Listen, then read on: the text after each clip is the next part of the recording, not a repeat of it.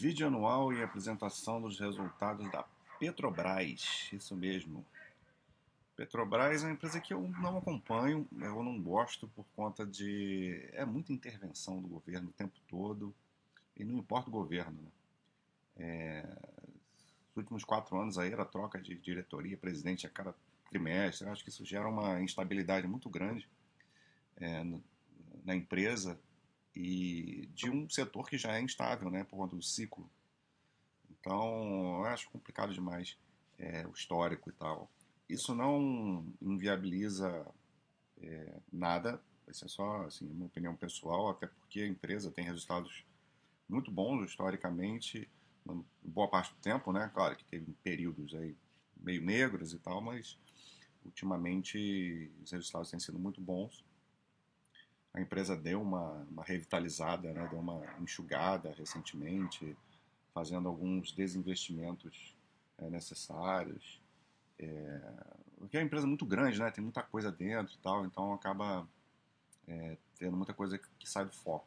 E nos últimos anos isso melhorou bastante, os resultados vêm mostrando isso. E então fazer o vídeo aí, até porque eu sei que tem muita gente que acompanha no, no site, que gosta da empresa e tal. É, então vamos lá. Os resultados foram muito fortes, né? Por conta principalmente do aumento do, do Brent, né? preço aí da, da, da commodity e também dos derivados do petróleo. Então, isso foi o principal fator. Então, crescendo aí em todos os negócios, tanto no mercado interno como externo. No mercado externo teve até queda de volume, mas o preço compensa. No mercado interno teve ganho de volume também. Mas vamos ver o que, que tem aqui nessa apresentação. Tem muita coisa, não, talvez eu não passe, passe por algumas partes aqui mais rápidas, é, para também não ficar um vídeo muito longo.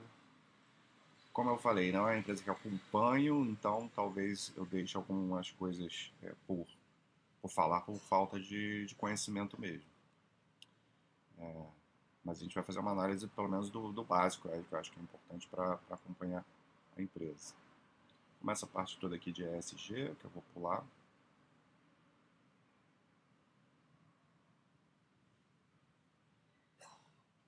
Esse aqui é um quadro até interessante, né, de, de retorno à sociedade, né. É, 279 bilhões em tributos e 72 bilhões em dividendos. Então, 66% da geração de caixa operacional retornou para a sociedade de alguma forma, né, ou para o governo ou para os acionistas. Fora a questão de gerar empregos e tal, que isso aí é, né, é indiscutível.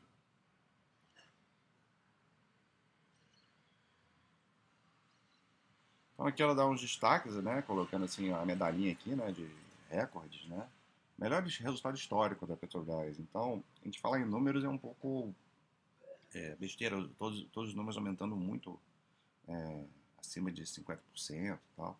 EBITDA de 60, aqui não está ajustado, mas de qualquer maneira 66 bilhões de dólares, lucro líquido 36 bilhões, que dá 188 bilhões de reais. Uma gestão de caixa absurda, né? quase 50 bilhões de, de dólares de fluxo de caixa operacional. A dívida líquida teve uma redução de 6 bilhões de dólares, então ficou em 41,5, com uma alavancagem bem baixinha bem interessantes, né? A empresa que já teve períodos aí meio tensos com relação a isso, mas vem tendo uma estrutura de capital muito, muito sólida nos últimos anos. Depois a gente olha lá no, no, no quadro geral para confirmar isso, no, no quadro da Baster, né?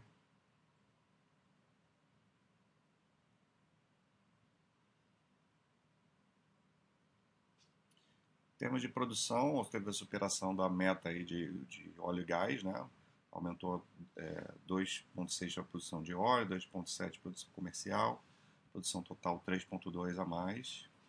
Teve entradas em operações que ajudaram muito né, para os resultados também, de plata, plataforma nova, de navio novo, esse Guanabara. É, produção, atingiu a produção máxima agora em janeiro de 23. É,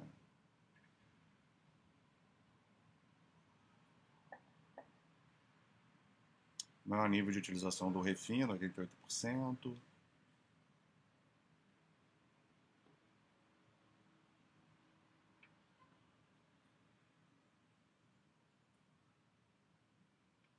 mais né, tem aqui, né? é isso. Então aqui já explica né, o resultado, né? O principal fator do resultado é isso aqui, uma valorização do branch é, em 43%. Então, muito embora tenha no fim do, do período, né, o último trimestre tenha tido uma queda de 12%, mas no, no consolidado do ano ainda ficou no saldo bastante positivo. Se isso continuar, o preço continuar é, voltar a cair né, no, no, ao longo de, de 23, é, obviamente a gente vai ter um resultado pior, mas isso faz parte do. Né, assim que a gente analisa esse tipo de empresa, né, faz parte do ciclo.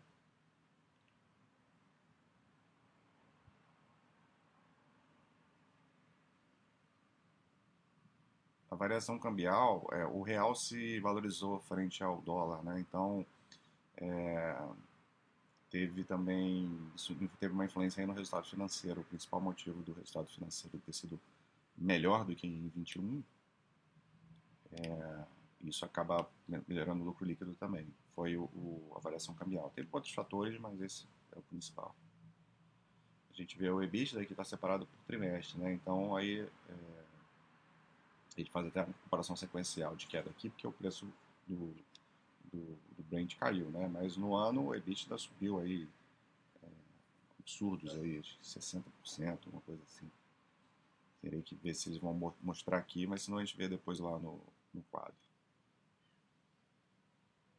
Aqui também está focando no trimestral, então, e ainda mais no trimestral em sequência, então não vai servir muito para gente aqui Aqui só é legal para a gente ver as três frentes né, que a empresa trabalha, exploração e produção, que é da onde vem o, o, principal resultado dela, não de receita. A receita de refino, transporte e comercialização ela é maior, bem maior até, do que as receitas de exploração e produção. Só que o, a, as margens não se comparam. Né? O custo de, de, de exploração e produção é infinitamente menor do que o custo para refino, transporte e comercialização. Então, enquanto um aqui tem uma margem aí altíssima, acho que 70% a margem de exploração e produção, refino e transporte tem uma margem, tem uma margem lá de 10%. É, a diferença, estou chutando os números, tá, gente, mas é, é por aí. E, é, mas a diferença é essa, é gigante. Então, em termos de EBITDA e lucro, vem muito mais dinheiro do, da exploração e produção. E tem um pouco de que vem aí de, de gás e energia. Aqui, pelo, pelo resultado do trimestre, a gente já consegue ter essa análise. Ó. É 11, 11 bilhões. Não, isso aqui é produção, então não tem nada a ver com eu falar. É... Não, gente, desculpa, é o bit ajustado. 11 bilhões de dólares de, de exploração e produção contra é, 2,8 com giro de estoques e é, as métricas diferentes aqui, meio doido mas a gente já vê a diferença. E de gás e energia, né, um, bem inferior ao, ao outros todos, mas agrega também resultado.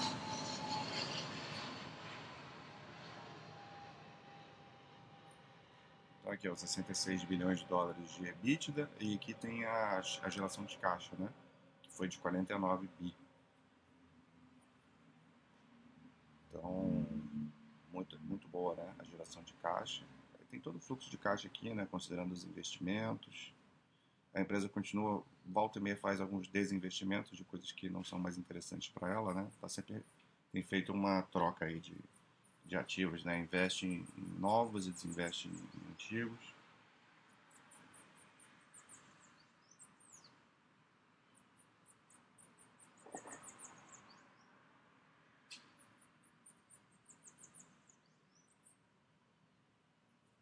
Entra aqui a descrição, os investimentos. Bônus de assinatura do excedente da seção neurosa da Sépia e Atapu.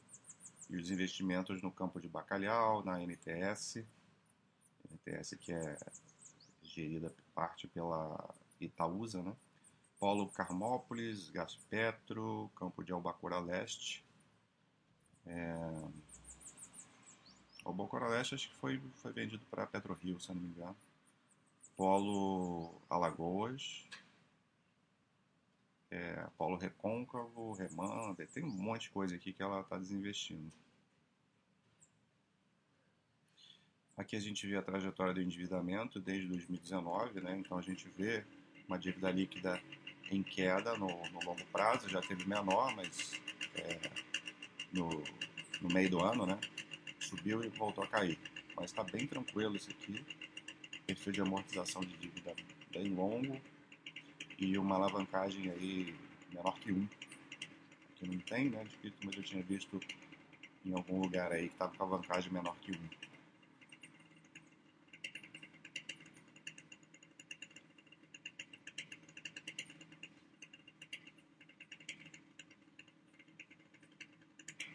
Então a gente vê aí um monte de projetos, né? É,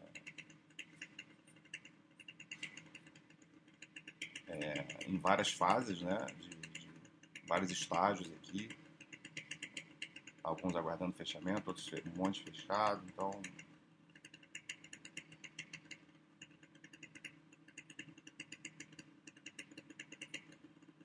aqui são dos desinvestimentos, né? entrou a ca na caixa aí 4,8 bilhões de dólares desses desinvestimentos. E aqui a gente vê o lucro líquido, 122%, né? São coisas que não dá nem para a gente botar aí no, é, na conta, né? É, então teve aqui o resultado operacional da empresa, por conta do aumento do, do preço de commodities, tanto no Brent quanto nos derivados do petróleo. E o resultado financeiro também deu uma, deu uma contribuída aí para o lucro líquido. O lucro líquido recorrente aí de, de 34 bi, né? Então, muito forte o resultado.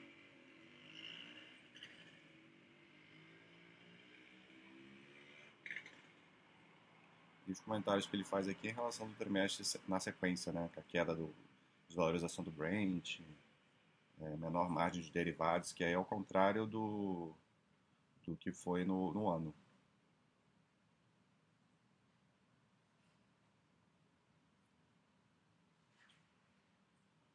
Aqui ele vai começar a, a detalhar mais pelos segmentos, né? Dão destaques em exploração e produção,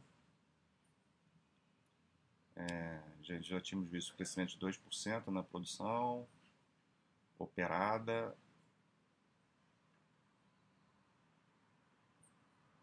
A produção própria caiu um pouquinho aqui. E a produção no pré-sal ficou estável. É um aumentozinho bem, bem discreto, né?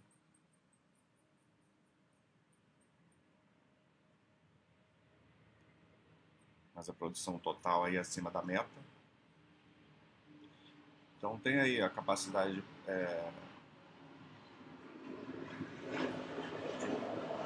atingimento da capacidade de produção no, no, navio Guanabara, no FPSO, né, que é um navio, esses navios de petroleiros, né,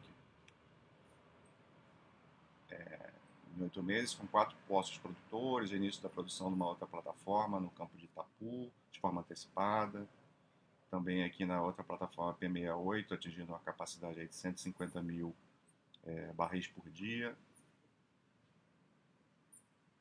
Então, tudo isso aí contribuindo para a melhora da produção. Vários destaques em vários postos, né? Que o custo de extração aumentou, lifting cost, né? 16% a mais devido ao maior volume de atividades represadas no período da pandemia. É isso.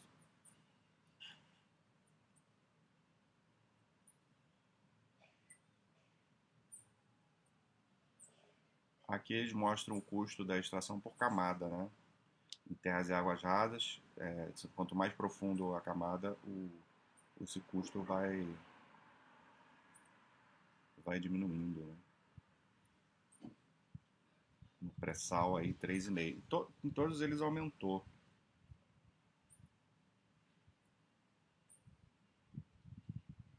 O custo total do petróleo produzido aumentou em 15%. Mas o custo de extração aqui foi para estar tá em 6 aqui, né? Então tá ok, nada de problemático não. Investimentos na bacia de campos, 14 novos postos complementares, 10 produtores e 4 injetores, ampliar potencial de produção, 94 mil é, barris por dia.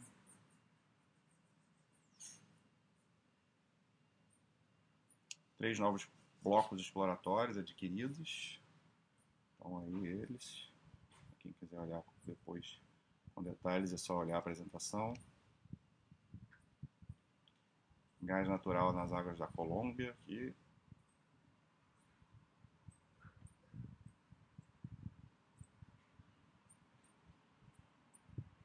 reserva eu não, eu acho, não gosto nem de acompanhar esse aqui, porque esse aqui são estimativas, né?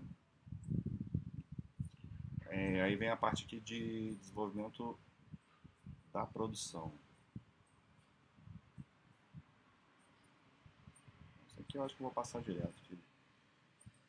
São, já falei um pouco isso, né, dos projetos que entraram e tal, então tem muita coisa aí no pipeline da empresa, mas é muito, muito nível de detalhe.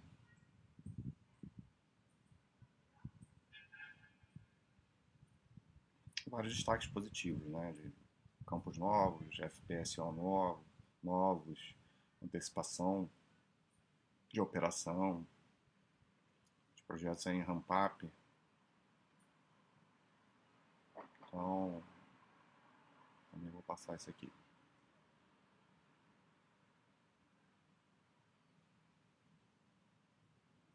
tem vários projetos aí para começarem nesse ano, agora 23, tem uns pra, alguns para 24. Uma empresa aí investindo aí em crescimento também. Modernização do parque de refino.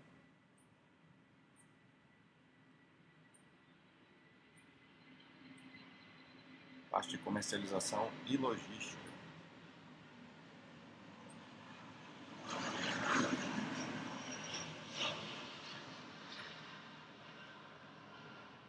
parte está por trimestre também aqui, né? A venda de derivados do petróleo, diesel é o destaque, né?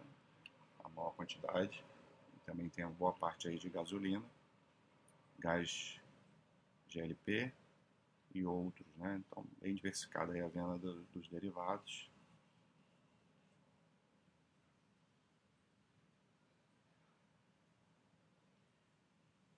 Caiu um pouquinho, né? A venda no exterior também.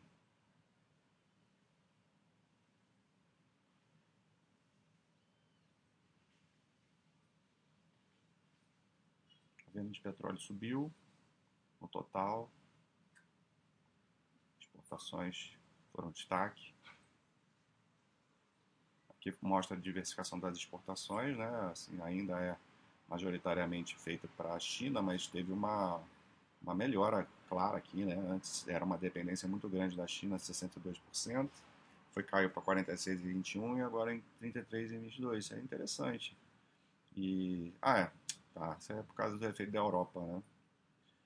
Efeito da guerra. Os Estados Unidos também aumentou. Mas é bom isso, né? Ter uma menor dependência aí do, de, um, de um país só, né? Da China.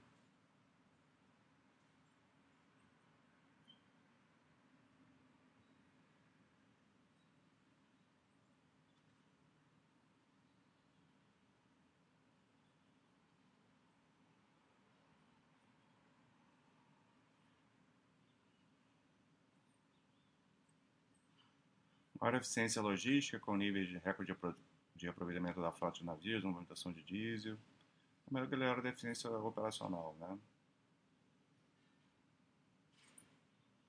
E a parte aí de gás natural, né? refino e gás natural. Já tínhamos falado isso aqui da utilização do refino melhor, refino mais eficiente, aumento da produção do diesel S10.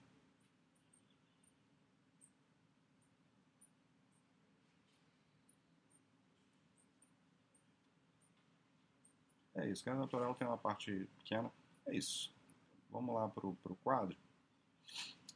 Aqui o quadro vai mostrar para a gente que se trata de uma empresa é, claramente cíclica, né? Isso a gente sabe. Isso, o preço do petróleo vai nortear muito o aumento ou diminuição dos resultados da empresa. É a maior parte da, da do EBITDA vem do, do Brent do, do, do óleo, né, do preço de commodity. Tem uma parte grande de receitas de, de derivados do petróleo, mas que também tem, vai ser impactada por essa mesma dinâmica de ciclo de preço. E então a gente vê que uma empresa que vinha assim em termos de receita estacionada aí é, a, até 2020, né? Claro, 2020 tem a pandemia, mas até 2019 em termos de receita é, oscilando muito, né? Estacionaria, voltando e voltando, não passava aí dos 300, é, 300 bi, aqui está em reais, né? 300 bilhões. E mais aí a partir de 21, claro que teve essa questão da, do petróleo disparar, né? E melhorou e, é, e dobrou, né? Para 22 um EBITDA aqui, a gente teve aqueles momentos negros lá, né, de 2014, 2015, lá, dos escândalos e tal. É, e um EBITDA que tem um comportamento bem diferente da, da receita, né? E aí a gente já consegue ver quando que a empresa começou o seu processo de melhora de eficiência operacional, é, de fazer desinvestimentos pontuais, começar a melhorar a sua estrutura de capital, que foi logo depois do, desses problemas lá de 2014, 2015. Então, a partir de 2016, a gente já vê uma, uma, um início de mudança e daí para frente o EBITDA foi só melhorando, né? Tirando, obviamente, 2000, o ano da pandemia, mas a gente vê uma melhora absurda aí operacional da empresa a partir de 2017. As margens melhoraram absurdamente, né?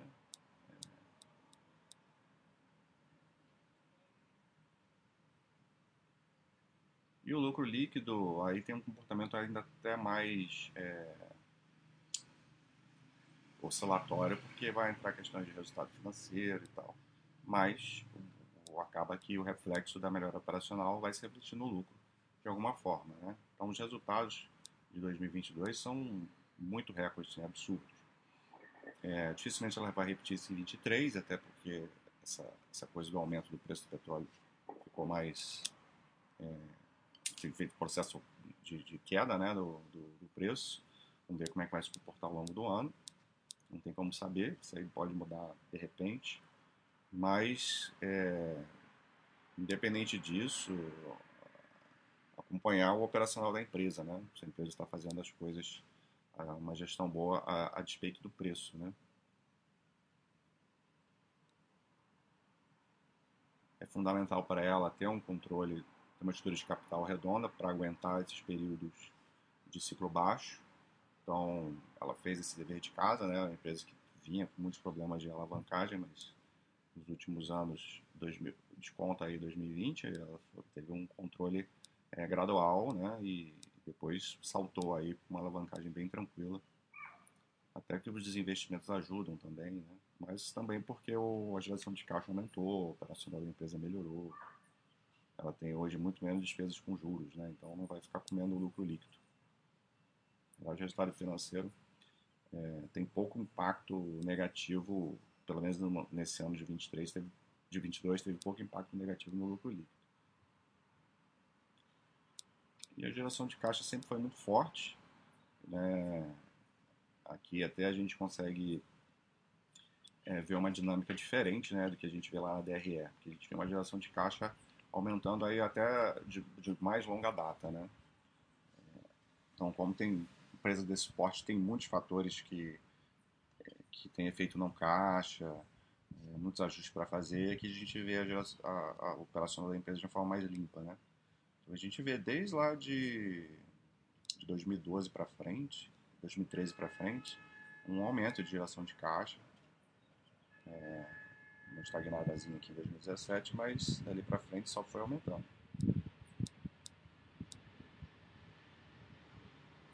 Então, é um capex obviamente alto da empresa, mas que está bem sossegado em relação à redução de caixa dela tão absurda que ter um capex alto não para ela não é alto, né? essa é a questão.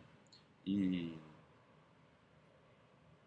e a empresa se tornou muito mais eficiente, né? Seja pela é, quase 10 anos, há 10 anos atrás, ela tinha um capex quase o dobro, né? Então, então isso ajuda muito nela, a geração de, de caixa livre da empresa só aumenta.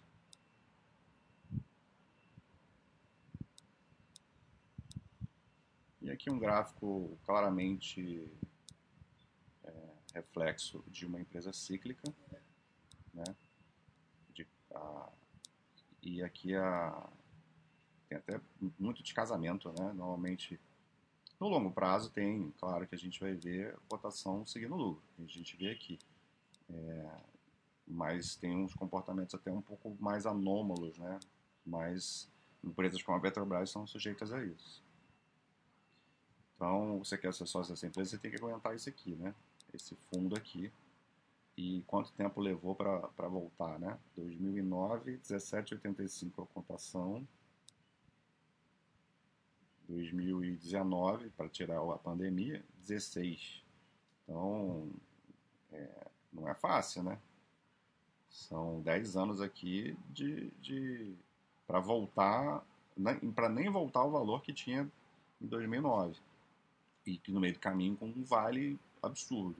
Só que agora a gente vai, vai para 28, né? Então, é topo histórico da companhia. Então, a empresa que você tem que você quer ser sócio dela, que ter mão firme aí para acreditar no que a empresa faz primeiro, né? Não se incomodar com essas coisas de interferência de governo e, e muito menos dos ciclos de baixa dela, que vai ser isso.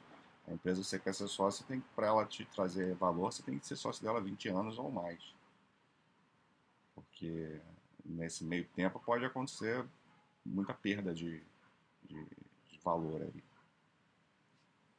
Então, no longo prazo é indiscutível aí o retorno da empresa, né? Mas a gente tem que estar tá, é, é, tem que ter isso em mente, tá? Então, assim, resultado muito forte, realmente, da Petrobras, melhor ano da companhia, está num bom momento. Então, é isso. De vez em quando vamos dar acompanhada aí para Sei que o pessoal é, pede. Um abraço.